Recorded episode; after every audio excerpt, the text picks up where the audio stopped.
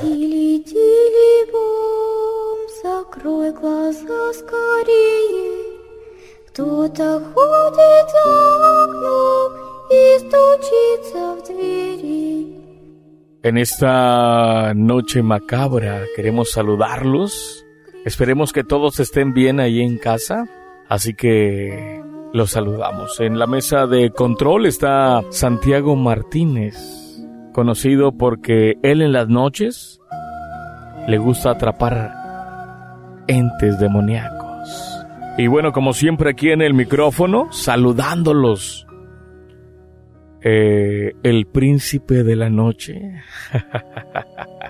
Marcelino Herrera, saludándolos y esperando que tengan una noche espeluznante.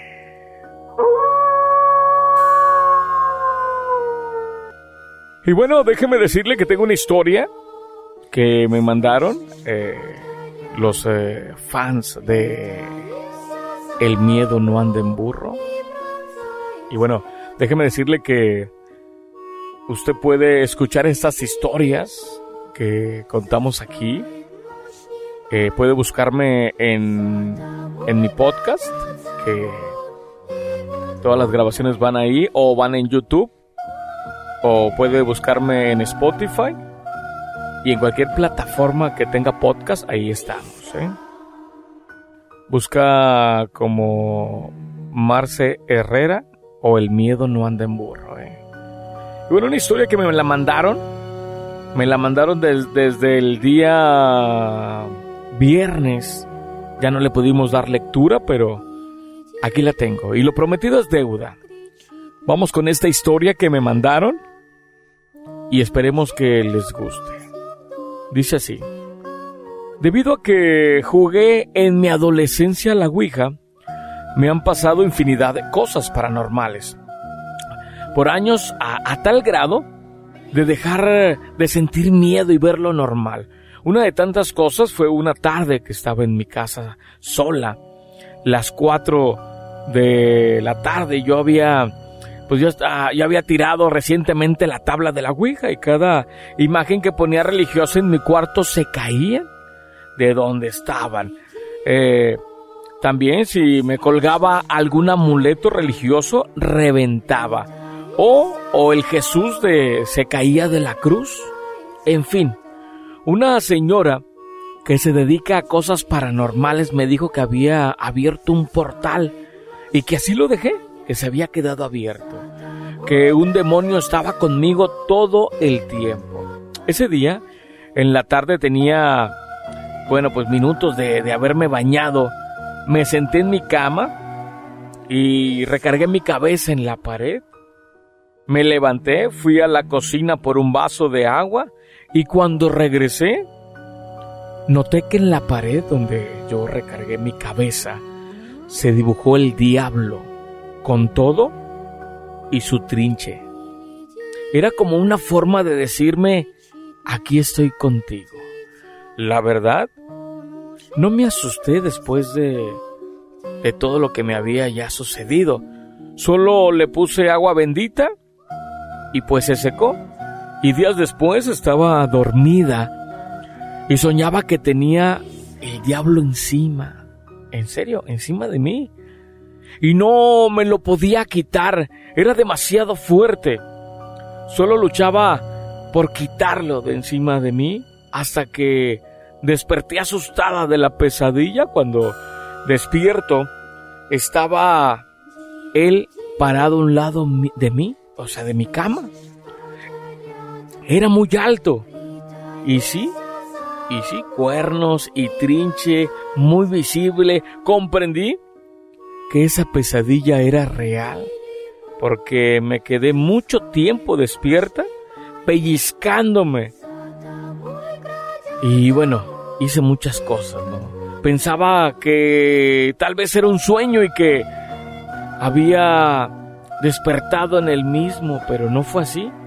Él estuvo ahí y me visitó en mi cuarto. Y son cosas que realmente jamás podré olvidar.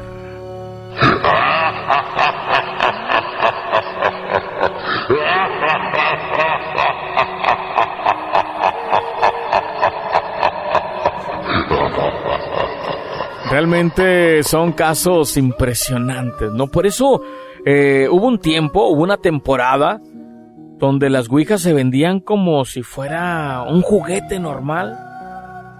O sea, no le daban la importancia de vida. Y realmente es algo muy difícil, ¿eh? Aquellos que les gusta jugar a la Ouija o algún otro juego donde invocan algún espíritu, realmente tengan mucho cuidado, es muy difícil todo eso. Más si usted no conoce la fuerza oculta que puede estar eh, en esos juegos. Historias muy difíciles.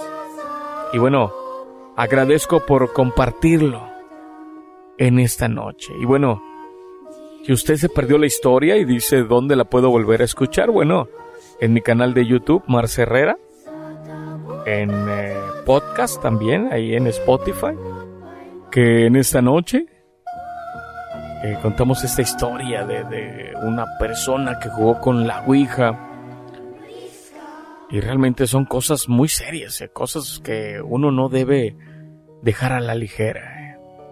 Vamos a los audios Vamos a los WhatsApp, Chago. Vamos a atenderlos. Tienen historias que contarnos, así que adelante. Hola Marce, buenas noches. Soy yo Beto de la Alianza.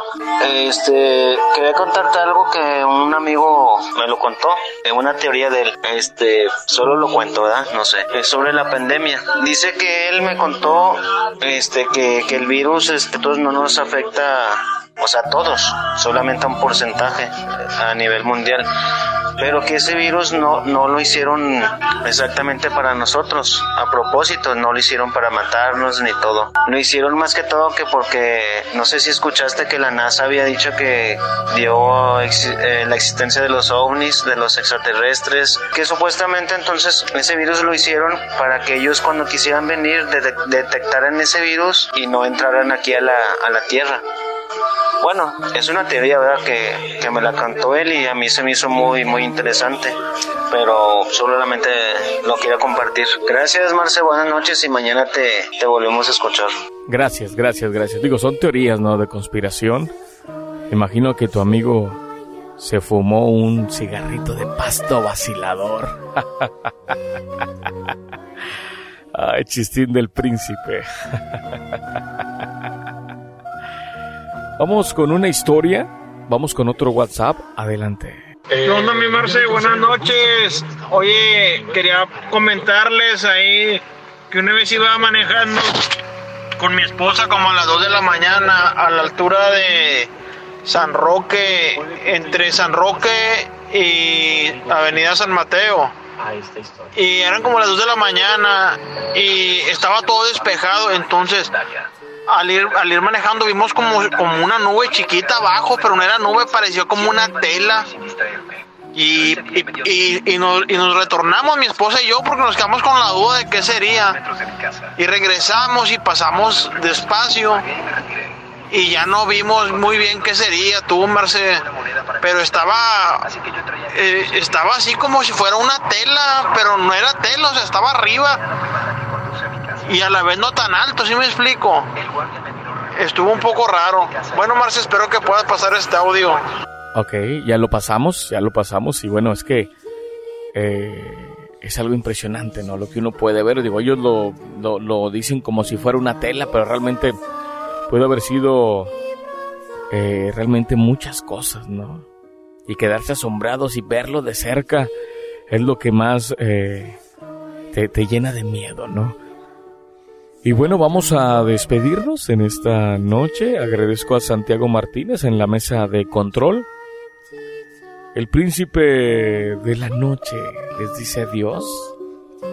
Nos escuchamos mañana, si Dios así lo quiere. Cuídese mucho y me despido como todas las noches. Que descanse.